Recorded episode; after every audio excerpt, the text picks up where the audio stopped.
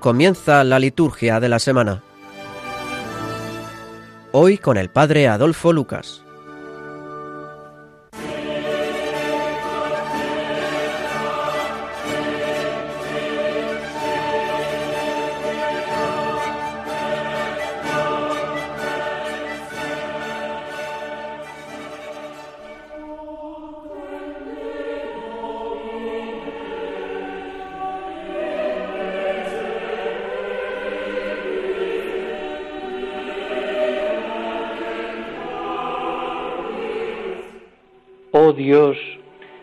Autor de toda misericordia y bondad, que aceptas el ayuno, la oración y la limosna como remedio de nuestros pecados, mira con amor el reconocimiento de nuestra pequeñez y levanta con tu misericordia a los que nos sentimos abatidos por nuestra conciencia. Por nuestro Señor Jesucristo, tu Hijo, que vive y reina contigo en la unidad del Espíritu Santo y es Dios por los siglos de los siglos.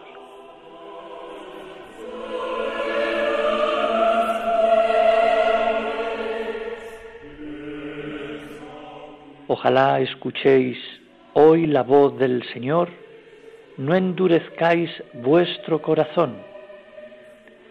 Venid, aclamemos al Señor, demos vítores a la roca que nos salva, entremos a su presencia dándole gracias, aclamándolo con cantos.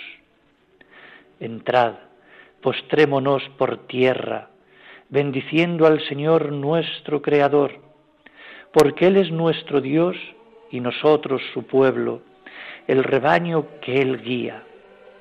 Ojalá escuchéis hoy su voz, no endurezcáis el corazón como en Meribá, como el día de Masá en el desierto, cuando vuestros padres me pusieron a prueba y me tentaron aunque habían visto mis obras. Ojalá escuchéis hoy la voz del Señor, no endurezcáis vuestro corazón.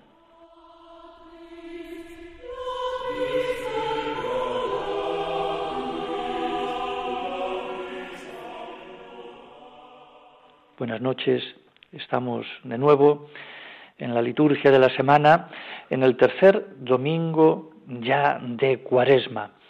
Un domingo que nos viene muy interesante con los textos de la palabra de Dios, como siempre venimos comenzando. Acabamos de rezar también el salmo de la misa. Ojalá escuchéis hoy la voz del Señor, no endurezcáis vuestro corazón. Pues sí, que no endurezcamos el corazón bastante duro ya tenemos con tantas faltas, con tanto odio, con tanto rencor. No endurezcamos más el corazón, sino que escuchemos la voz del Señor. Bueno, en la organización de los Evangelios Dominicales de Cuaresma, eh, cada ciclo tiene sus características peculiares. El de este año, el ciclo A, eh, presenta durante tres domingos unos pasajes no de Mateo, sino de Juan, que quieren prepararnos a la Pascua por medio de un camino, lo llamamos así, catecumenal. Después de las tentaciones de Jesús en el desierto, el domingo primero, y el de la transfiguración, el domingo segundo, el pasado, los domingos tercero, cuarto y quinto, hoy es el tercer domingo de Cuaresma, nos ofrecen tres pasajes bautismales. El agua viva ofrecida a la mujer samaritana junto al pozo, la curación del ciego de nacimiento la semana que viene y luego ya el quinto domingo la resurrección de Lázaro. Estos tres pasajes con un claro contenido cristológico, con una revelación progresiva hasta llegar al yo soy, Jesús como agua viva, como luz y como vida. Tres conceptos eh, muy de Juan y muy propios del camino de iniciación cristiana que tradicionalmente han servido para motivar el camino bautismal de los catecúmenos o también de la comunidad cristiana en su recorrido cuaresmal hacia la Pascua. La palabra de Dios en las lecturas es la que mejor nos va guiando en nuestro camino cuaresmal pascual.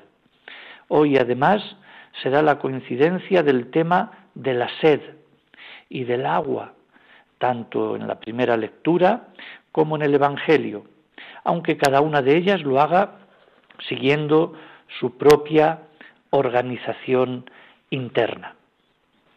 Yo quisiera brevemente comentar eh, el texto este de la samaritana, eh, ese evangelio, esa, digamos, hermosura de texto que resplandece como Cristo fuente de agua viva.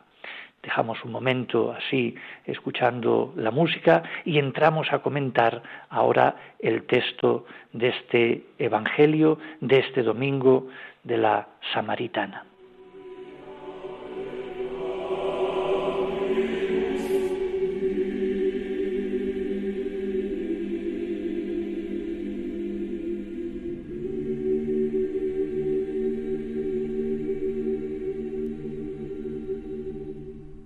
Pues bien, es una hermosa coincidencia que este año, a la escena de la mujer sedienta de Samaría, corresponda la lectura del pueblo sediento del desierto con respuesta de Dios a los dos.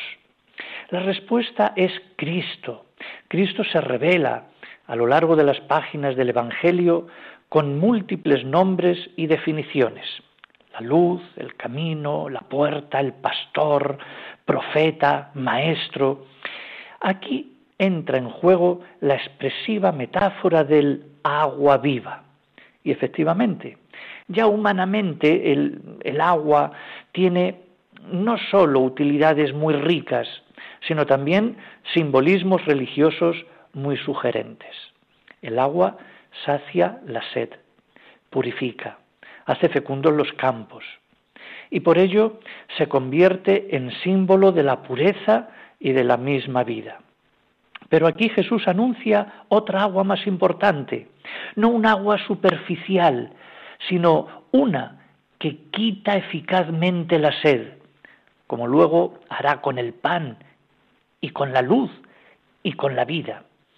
Y esa agua es Él mismo, el yo soy del Evangelio de Juan lo vamos a escuchar en varias claves durante estos días, para que nos convenzamos de que Cristo es la respuesta de Dios a todas las clases de sed que hay en la humanidad y toda búsqueda de luz y de vida.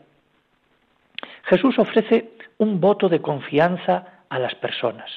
A Pedro, a pesar de sus deficiencias y fallos, a los apóstoles, a pesar de su cortedad de miras y su cobardía, y aquí a la mujer samaritana. Es un, momento, es un camino, digamos, misterioso el que conduce a esa mujer a la fe.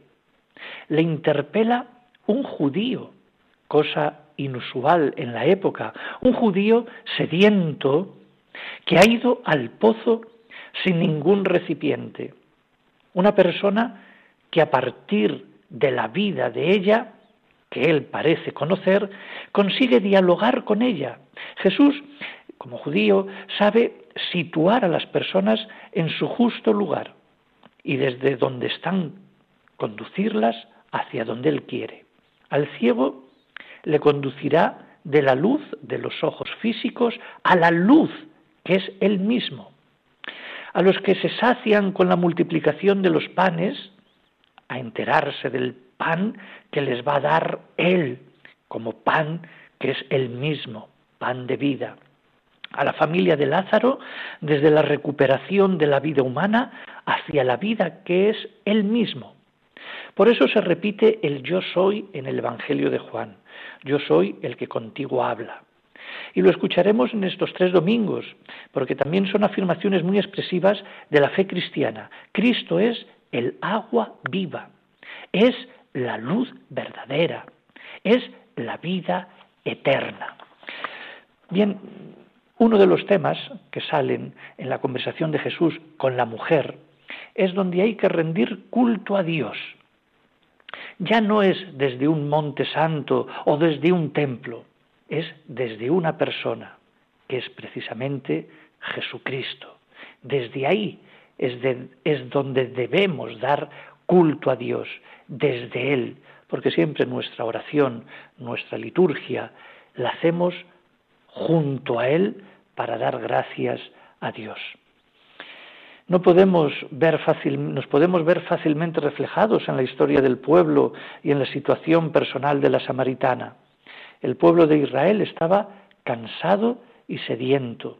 Y quedan lejos el entusiasmo primero al salir de Egipto y los proyectos optimistas sobre la tierra prometida. Ahora se dan cuenta de que entre Egipto y la tierra prometida está el desierto, lleno de fatigas, peligros y sequía. También la mujer sedienta, la samaritana, que acude al pozo, es una imagen, digamos, patética, representativa de la situación de la humanidad. Ella tiene sed, y no solo de agua, sino de felicidad, la que está buscando y no está satisfecha. Ya ha tenido, parece ser, cinco maridos. Así que es un buen retrato de una humanidad que busca, que tiene sed, que no sabe bien a qué pozos acudir a por agua, que se hace preguntas profundas y no encuentra respuestas ni soluciones satisfactorias. En ambos casos, Dios les da agua para su sed. En nuestra vida también hay momentos en que todos tenemos sed y sufrimos inconvenientes de desiertos. Como a Israel, Dios nos da también el agua que puede saciar esa sed si nosotros queremos. Y podremos decir, sin interrogantes, sino con convicción, el Señor está en medio de nosotros. Sí, todos tenemos sed. Sed de verdad, de felicidad, de salud, de amor, de vida. Es bueno que sintamos sed. Sería una pena que no nos sintiéramos sed de nada. Entonces no andaríamos en búsqueda. El que no tiene sed no busca fuentes de vida. El que lo sabe todo no pregunta. El que se cree un santo no pide perdón. El que se siente rico no pide nada. El que tiene todo eso, ¿para qué necesita la Pascua y la salvación? Por eso, si nos vemos reflejados en ese pueblo que camina fatigosamente por el desierto, o en esa mujer que acude al pozo con su cubo, podremos entrar dentro de nosotros mismos y situarnos ante Dios con esa actitud justa, como tierra reseca, agostada, sin agua, que dice el Salmo 142. Bueno, pues bien, en vez de ir buscando aguas no verdaderas en otros pozos que nos parecen incluso apetecibles, le pediremos en esta Pascua a Dios, haciendo nuestras las palabras de esta buena mujer. Señor, dame esa agua, dame tu agua, porque tú eres el único que puedes saciar todas las sed.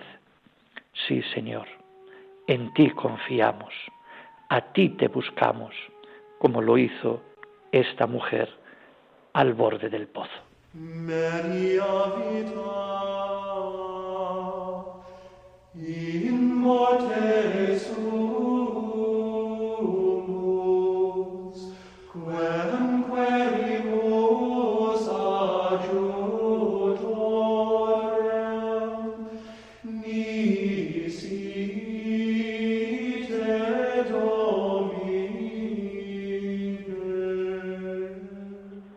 Después del domingo, pues mm, tenemos ya eh, los días de la semana, esta tercera, digamos, mm, tercer, mm, tercera semana de Cuaresma, y vamos a ir comentando eh, en esta liturgia de la semana, estos días, pues comentando aquellos textos eh, más sugerentes de, de, cada día, de los textos de la, de la misa, de la Eucaristía.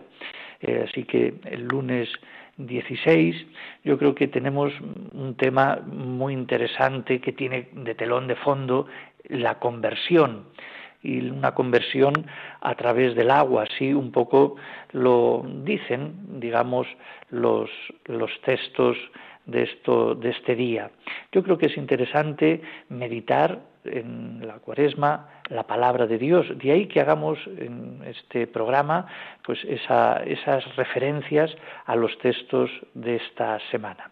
Bueno, tenemos el lunes, entonces, día 16, con ese, digamos, tema de la conversión ¿eh? a través de esa, de esa agua. Bueno, eh, por decir, de este día, es bueno que en Cuaresma tengamos presente nuestro bautismo y que preparemos su expresivo recuerdo de la noche de Pascua. Así que el bautismo ha sido el sacramento por el que hemos entrado en comunión con Jesús, por el que nos hemos injertado en Él, por el que ya hemos participado sacramentalmente de su muerte y de su resurrección, como dice Pablo en Romanos 6, que escucharemos en la noche pascual.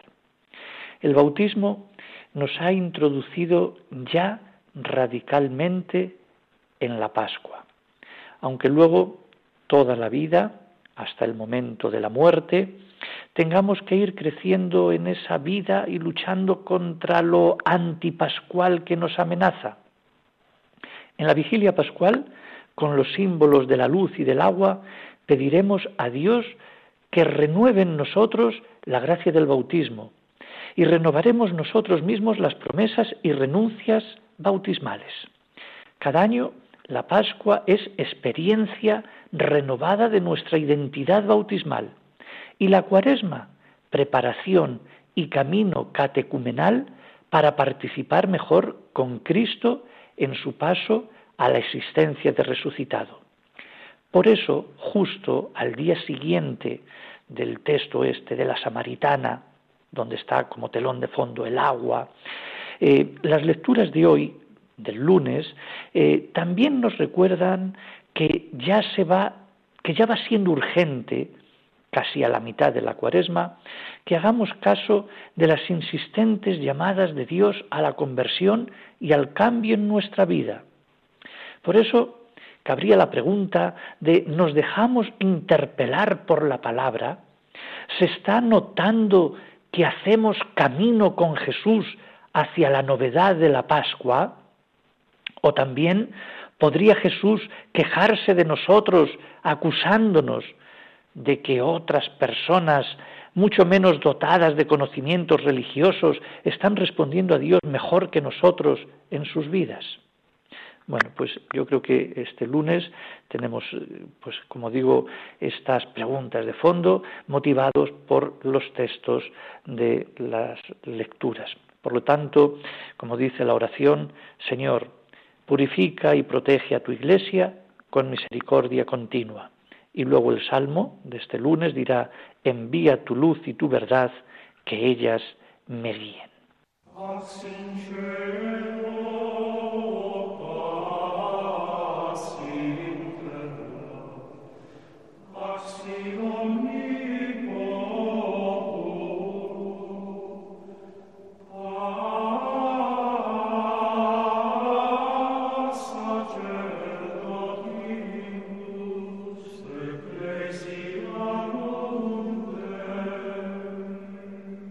El martes, día 17, tenemos también otro tema eh, que nos viene sugerido desde la palabra de Dios y es el tema del perdón. Sí, en la cuaresma nosotros podemos dirigirnos confiadamente a Dios como los tres jóvenes en tiempos de crisis del libro de Daniel que escuchamos en la primera lectura de hoy, reconociendo, como hicieron ellos, nuestro pecado personal y también comunitario y nuestro deseo de cambio en la vida, o sea, preparando nuestra confesión pascual. Así se juntan en este tiempo dos realidades importantes, nuestra pobreza y la generosidad de Dios, nuestro pecado y su amor perdonador. Tenemos más motivos que los creyentes del Antiguo Testamento para sentir confianza en el amor de Dios que a nosotros se nos ha manifestado plenamente en su Hijo Jesús. En el camino de la Pascua nos hace bien reconocernos pecadores y pronunciar ante Dios la palabra perdón. ¿Cuánto tenemos que perdonar? ¿Cuántas veces tenemos que pedir perdón? Si están ocurriendo estas cosas en la sociedad es porque no sabemos amar, no sabemos perdonar. Podemos decir, como oración personal nuestra, por ejemplo, en la comunión ese día o en casa, precisamente el mismo salmo de hoy, del martes. Señor, recuerda tu misericordia, enséñame tus caminos, haz que camine con lealtad. El Señor es bueno y recto y enseña el camino a los pecadores. Bueno, y como los jóvenes del horno buscaban el apoyo de sus antepasados, nosotros, como hacemos en la oración del yo confieso, podemos esperar la ayuda de los nuestros. Por eso ruego a Santa María siempre Virgen, a los ángeles, a los santos, a vosotros hermanos, que intercedáis por mí ante Dios nuestro Señor. Pero tenemos que recordar también la segunda parte del programa. Saber perdonar, es decir, del programa de las lecturas de hoy. Saber perdonar nosotros a los que nos hayan podido ofender. Como decimos en el Padre nuestro, perdónanos como nosotros perdonamos. Para pedir perdón debemos mostrar nuestra voluntad de imitar la actitud de Dios perdonador. Se ve que esto del perdón forma parte esencial de la cuaresma, porque ya ha aparecido varias veces en las lecturas de estos días atrás. Por tanto, caben más preguntas. ¿Somos misericordiosos? ¿Cuánta paciencia y tolerancia alcanzaremos en nuestro corazón?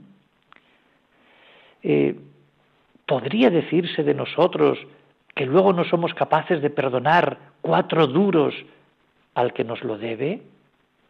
¿Somos capaces de pedir para los pueblos del tercer mundo ese perdón de esas deudas exteriores? Miren, la cuaresma es un tiempo de perdón. Es durante todo el año. Pero en cuaresma reflexionemos sobre esto. Pongámoslo de verdad en claro. De reconciliación en todas las direcciones, con Dios y con el prójimo.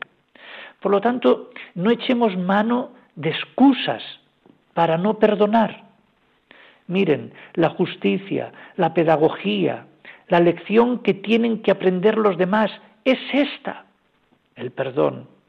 Dios nos ha perdonado sin tantos miramientos ni distinciones, como David perdonó a Saúl y José a sus hermanos en el Antiguo Testamento, y Esteban a los que le apedreaban en el Nuevo Testamento, y Jesús a los que le clavaban en la cruz.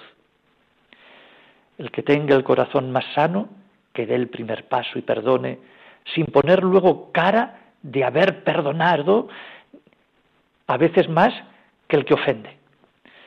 Por lo tanto, sin pasar factura, alejar de nosotros el rencor y de verdad, para dos días, como se suele decir, perdonemos con amor y sintámonos nosotros mismos perdonados por Dios.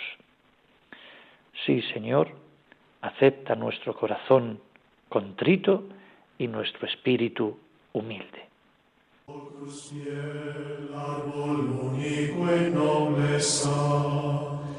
Amas et vos et Dio mejor tributo,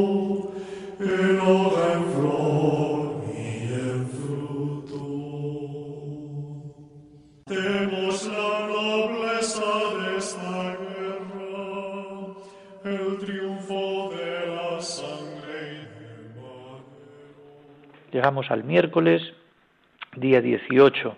También aquí las lecturas son también interesantes y tienen como tema de fondo, porque cada día en el tiempo de Cuaresma tiene un, digamos, un, un, sentido, tiene una, digamos, virtud, un algo en lo que aplicar.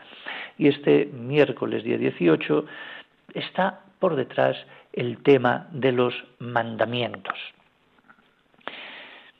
Si los israelitas estaban orgullosos de la palabra que Jesús les dirigía y de la sabiduría que les enseñaba, nosotros los cristianos tenemos razones todavía mayores para sentirnos contentos. Dios nos ha dirigido su palabra viviente, su propio Hijo, el verdadero Maestro que nos orienta en la vida. Nosotros sí que podemos decir, con ninguna nación obró así. La cuaresma es el tiempo de una vuelta decidida a Dios, o sea, a sus enseñanzas, a sus caminos, a sus mandamientos, los que, nos, los que nos va mostrando cada día con su palabra, sin seleccionar solo aquello que nos gusta y no quedándonos tampoco en palabras. Cuaresma es tiempo de obras, de cambio de vida. La ley bien entendida no es esclavitud. Puede ser signo de amor y de libertad interior. La ley, es decir, los mandamientos, las normas de vida familiar o de una comunidad religiosa o de la iglesia, se pueden cumplir solo por evitar el castigo o por sentido del deber, o se puede sentir por amor. Y es que el amor lo transforma todo, también las cosas pequeñas, los detalles. El amor de cada día está hecho de detalles, no tanto de cosas solemnes y heroicas. Por lo tanto, nosotros escuchamos con frecuencia la palabra de Dios. Cada día nos miramos al espejo para ver si vamos conservando la imagen que Dios nos pide.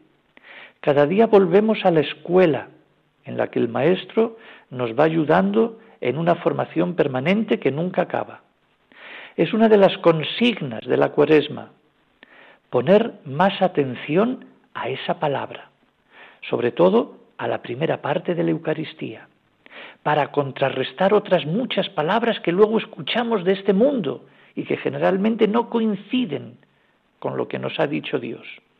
Por eso, en la cuaresma, nos hemos propuesto orientar nuestra conducta de cada día según esa palabra la de Dios.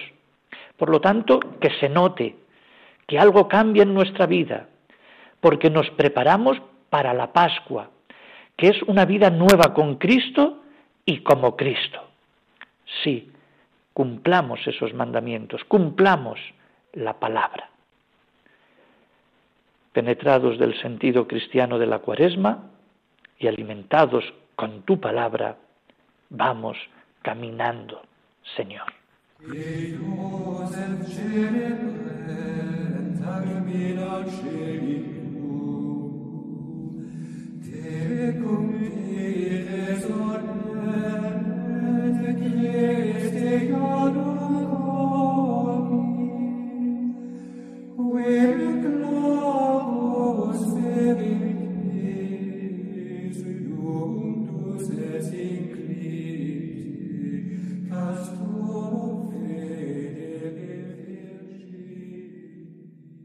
Tenemos el día también el jueves, hacemos una parada, digamos, en este tiempo de cuaresma, aunque sigue siendo cuaresma, pero es un día especial. El día 19 de marzo es el día de San José. Por lo tanto, es un día solemne, festivo. Es una especie de parada en este tiempo, digamos, cuaresmal. Más o menos el día de San José siempre cae ¿eh? en, este, en este tiempo de la cuaresma. Yo simplemente quisiera subrayar algunas de las cosas de ese día. Lógicamente ya la misa de la tarde anterior ya es de San José, la del día 18 eh, por la tarde, ya con esas, digamos, misa eh, de, la tarde del día anterior. Luego, pues ese día también el sacerdote se viste con vestiduras blancas distintas eh, a el morado que se suele llevar en este tiempo de cuaresma. Luego, poner algo de flores también, pocas, pero algo, eh, algunas. Se dice, lógicamente, y se canta el Gloria como excepción, porque durante el tiempo de Cuaresma no hay gloria, eh, para dejarlo en el día de la, digamos, de la resurrección, de la vigilia pascual, pero como excepción sí, por ser un día con ese sentido festivo y solemne. Sin embargo, eh, no hay aleluya. Así que algunos pues dicen que si hay que cantarlo, que si el aleluya, como es fiesta, bueno, pues miren, la, veneración eh, a San José tuvo su origen en, Oriente, situándolo en el ciclo navideño. De hecho, la liturgia mozárabe eh, festeja el día de San José el día 3 de enero y los bizantinos el domingo después de Navidad, junto al rey David y a Santiago, el hermano del Señor. ¿eh? Así que hacen una especie de collage de, fiestas ese, día, ese domingo, para ellos. Por lo tanto, esta fiesta litúrgica del 19 de marzo parece remontarse a un calendario del siglo XII. Eh, Para nosotros, entonces, el día de San José es un día de solemnidad, pero una solemnidad, como digo, especial, porque cae siempre en cuaresma. Sí, se canta el Gloria, se adorna el altar con algunas flores, eh, pero no se canta el Aleluya, aunque parezca un día apropiado para hacerlo. Así lo dice la carta sobre la preparación y celebración de las fiestas pascuales que se hizo en 1988, que dice que desde el comienzo de la cuaresma hasta la vigilia pascual no se dice aleluya en ninguna celebración, incluidas las solemnidades y las fiestas. Bueno, pues ahí está el no decir el aleluya ni cantarlo. Bueno, conviene hacer ese día, eh, para los sacerdotes, el canon romano, eh, luego pues también el día del seminario y luego el día del Padre. Por lo tanto, el jueves es un día, digamos, con un cierto cariz distinto y especial que esperemos que este año pues se celebre con toda pues también digamos con esa solemnidad aunque bueno como está sucediendo esto del virus, pues, en fin, sea un poquito mm, distinto, pero cada uno tiene que vivir esto desde su interior también, desde su casa y desde donde esté, bueno, pues respetando y venerando pues la figura de San José, el esposo de María. Y lógicamente, pues nos acordamos de aquellos que se están preparando para el sacerdocio y también pues de los padres, eh, bueno, en fin, etcétera. Así que un gran día 19 de marzo.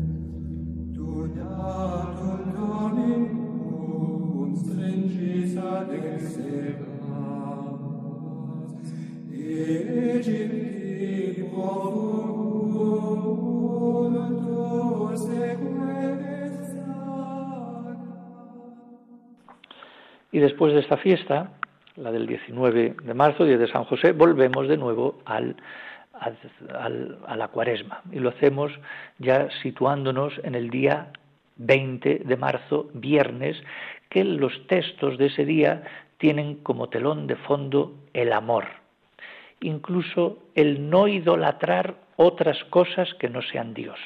Pero como telón de fondo está el amor. Bueno, pues eh, es actual eh, la tentación de la idolatría? ¿Podríamos estar faltando al primero y más importante de los mandamientos, que es amar a Dios sobre todas las cosas?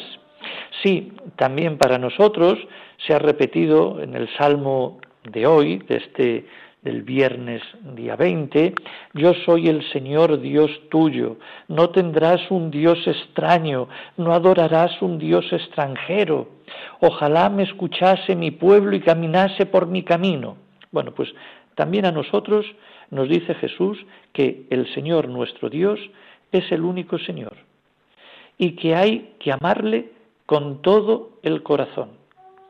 En nuestro caso no serán ídolos de madera o de piedra hechos por nuestras manos, como antiguamente, pero sí pueden ser otros valores que absolutizamos.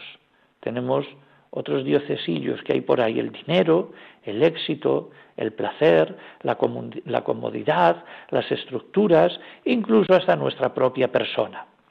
Bueno, seguimos teniendo la tentación de pactar como hacían los asirios, es decir, de poner nuestra confianza en los medios humanos, sin escarmentar por los fracasos que vamos teniendo, ni por las veces que quedamos defraudados por haber recurrido a ellos. Cada uno sabrá, en el examen más exigente de la cuaresma, cuáles son los ídolos en los que está poniendo demasiado interés, olvidándose de Dios.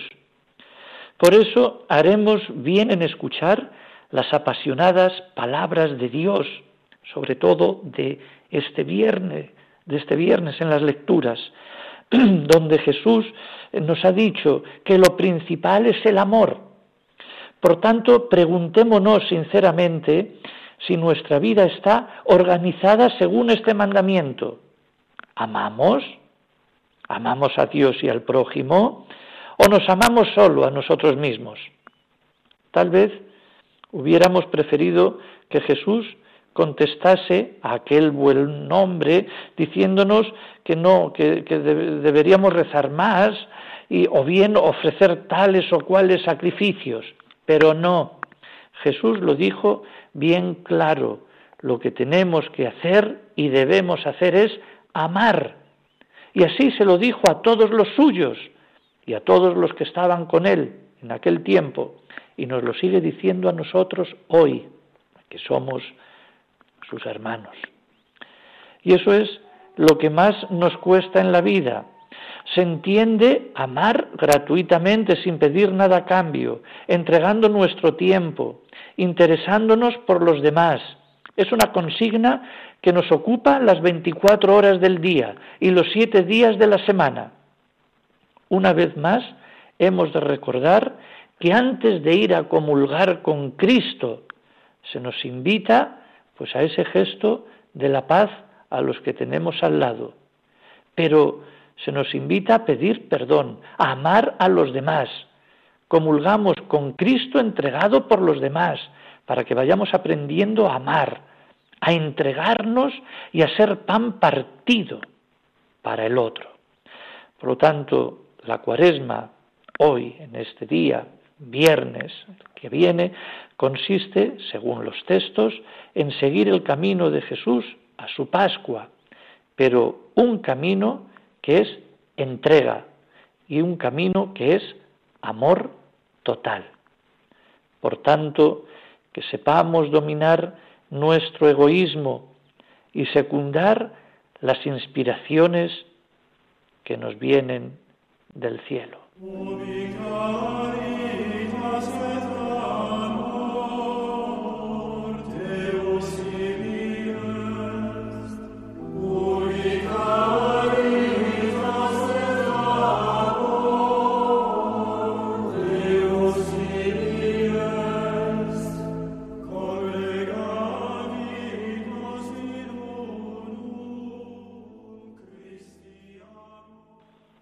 El último día de esta semana que estamos un poco adelantando y viendo pues según los textos de cada día, llegamos al 21 de marzo, sábado, donde tenemos yo creo que un tema también interesante, que es la apariencia. Y es que a veces ofrecemos a Dios actos externos, penitencias, ayunos, y no nos damos cuenta de lo principal que es, más que esos actos externos, es nuestro interior y es el amor y la misericordia, Otra vez vuelven los textos a reincidir en esto. Bueno, nuestra conversión cuaresmal va siendo interior, sería sincera, eh, o tenemos las mismas, digamos, experiencias de tantos años atrás en que también nos decidimos a volver a Dios, pero luego seguimos de nuevo en nuestra rutina y por nuestros propios caminos. La llamada de hoy del profeta Oseas, eh, de este viernes, eh, ha sonado para, para nosotros también, no para el pueblo de Israel. Ea, volvamos al Señor, decía Oseas. Bueno, pues eso mismo también mm, nos lo dice a nosotros. Organizar nuestra vida más según las actitudes interiores, es decir, la misericordia hacia los demás, más que hacer actos externos, que también vienen bien. Entonces sí, que la cuaresma será una aurora de luz y una primavera de vida nueva. Dejémonos ganar por el Salmo, que ha puesto en nuestros labios palabras de arrepentimiento y compromiso. Misericordia, Dios mío, por tu bondad. Lava del todo mi delito, limpia mi pecado, reconstruye las murallas de Jerusalén. Por tanto, deseamos y pedimos a Dios que en verdad restaure nuestras murallas, nuestra vida, o tenemos miedo a una conversión profunda. ¿En cuál de los dos personajes de la parábola de Jesús, del sábado, nos sentimos retratados? Serían los dos personajes, el fariseo y el publicano. Es decir, ¿en cuál de los dos nos vemos retratados? en el orgulloso o en ese pecador que invoca humildemente perdón a Dios. El fariseo no deja actuar a Dios en su vida. Ya actúa Él, entonces, si ya actúa Él, ¿para qué va a actuar Dios en mí? Es la actitud de ese fariseo orgulloso. Sin embargo, el otro, el publicano, es precisamente el que es consciente de que tiene fallos, de que no sabe bien qué hacer sin Dios y acude a Él en esa actitud no autosuficiente, sino de humildad. Bueno, podemos caer en la tentación de ofrecer a Dios actos externos de cuaresma, ayunos, oraciones y limosna. Y no nos damos cuenta de que lo principal que se nos pide es algo interior, algo más, que es la misericordia y el amor a los demás. Ay, cuántas veces nos ha recordado la palabra de Dios estos días precisamente esto, el amor y la misericordia. Oigan, pongámonos ya en ello. Estamos ya a 21 de marzo. Por lo tanto, Adelante con esto. La palabra de Dios siempre es contundente, es siempre clara. No nos demos la vuelta, no busquemos la rebaja. Vayamos al grano. Lo nuestro como cristianos es amar, no encogerse de hombros. Amar.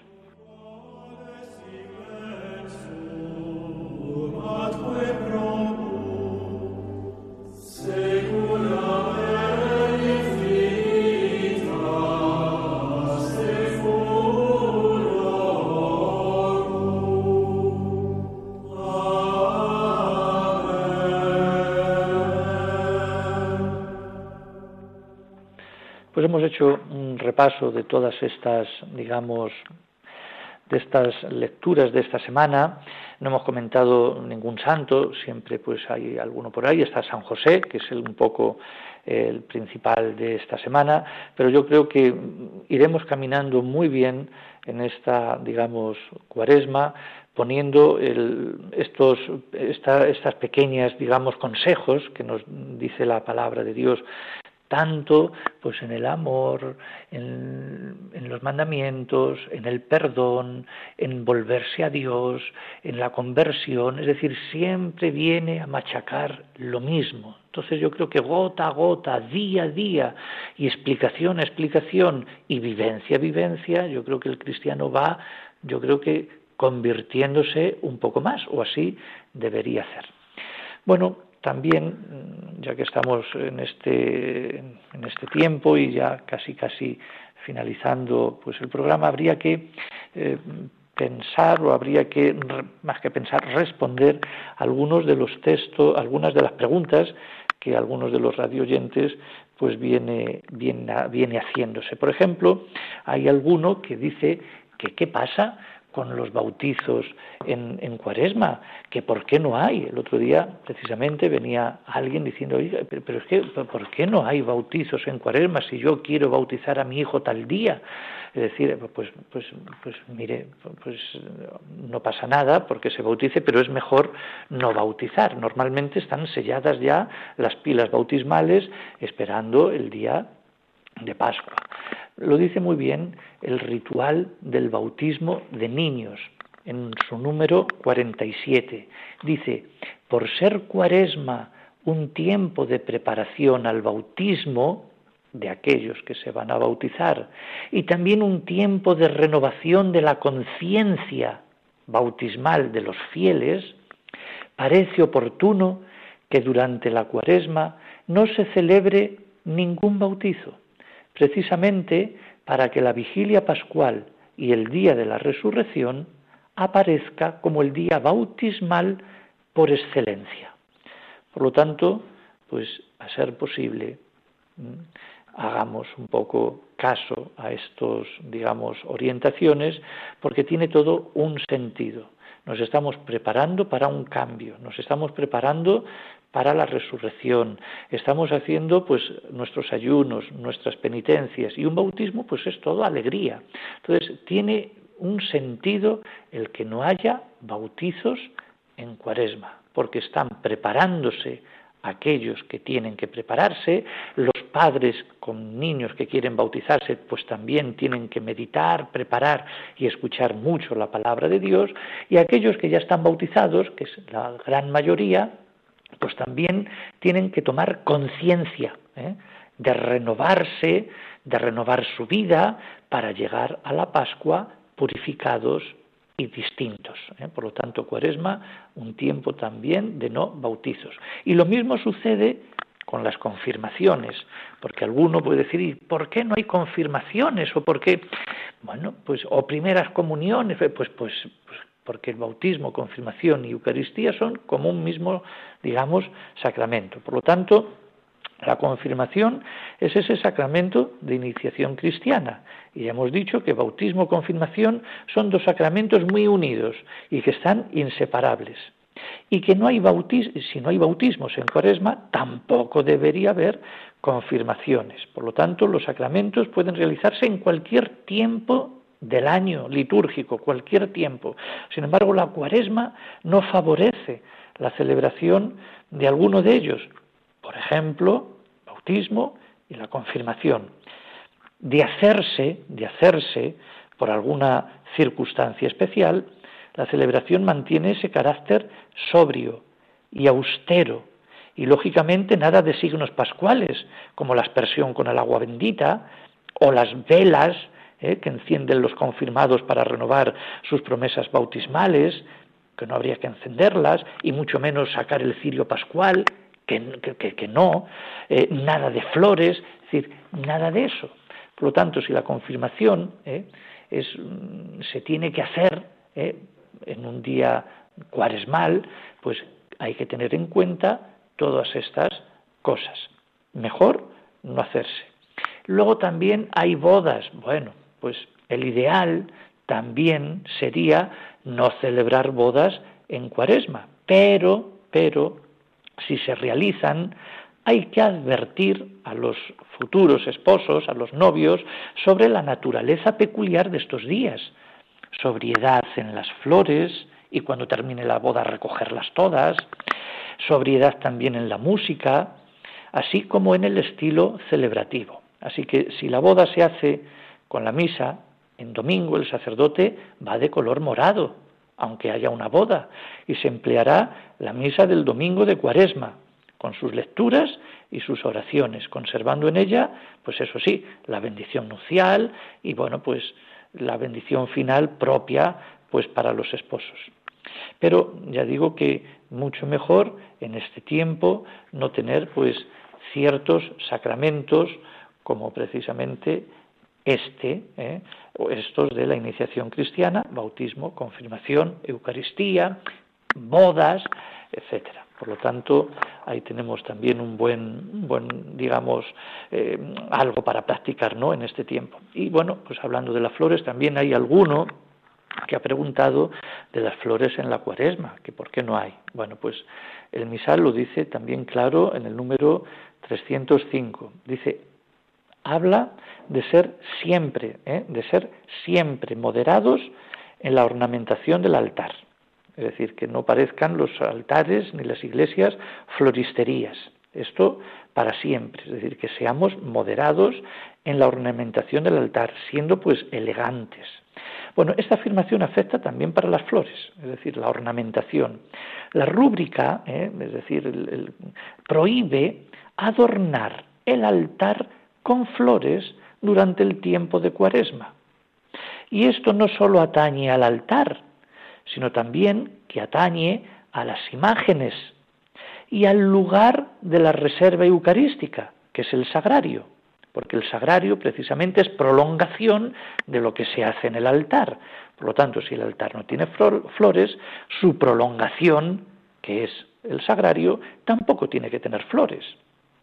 Por lo tanto, hay que procurar eh, que el culto del Santísimo Sacramento manifieste también esta realidad aún en los signos externos, porque guarda su relación eh, con la misa. Por lo tanto, seamos moderados también en esto. Luego, parece ser que el domingo cuarto de cuaresma, el domingo que viene, pero ya hablaremos de eso, pues sí se permiten flores, pero siempre con esa moderación. Por lo tanto, si las flores se suprimen en cuaresma, prescripción que es obligatoria, es para captar y vivir la Pascua como tránsito a una vida nueva. Por eso, el no ver flores ni signos festivos durante este tiempo será una munición muy expresiva para que el fiel replantee su renovación y vivencia de la Pascua como paso o cambio. Bueno, pues ahí también están estas respuestas que siempre nos hacen algunos de los radioyentes.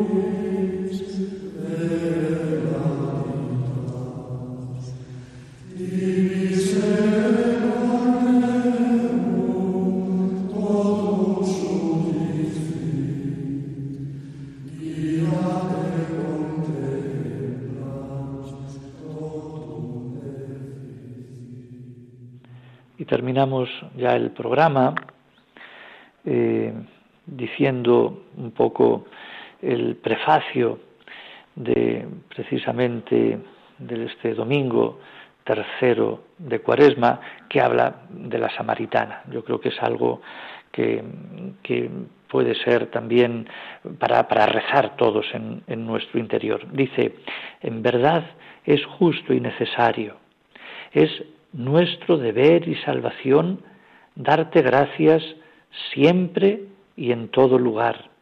Señor Padre Santo, Dios Todopoderoso y Eterno, por Cristo Señor nuestro, el cual, al pedir agua a la samaritana, ya había infundido en ella la gracia de la fe, y si quiso estar sediento de la fe de aquella mujer, fue para encender en ella el fuego del amor divino.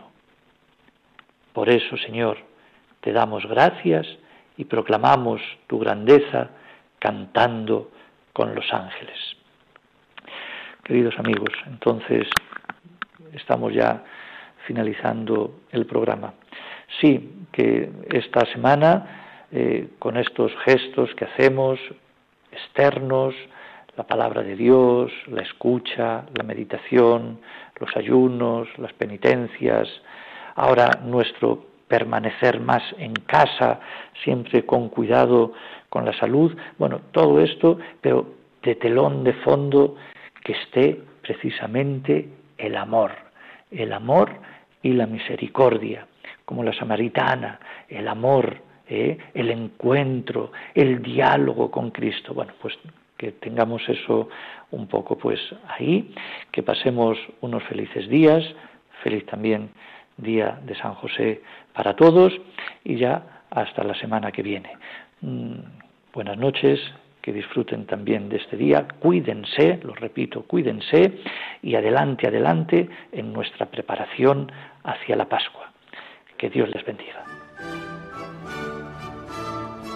Han escuchado la liturgia de la semana con el Padre Adolfo Lucas.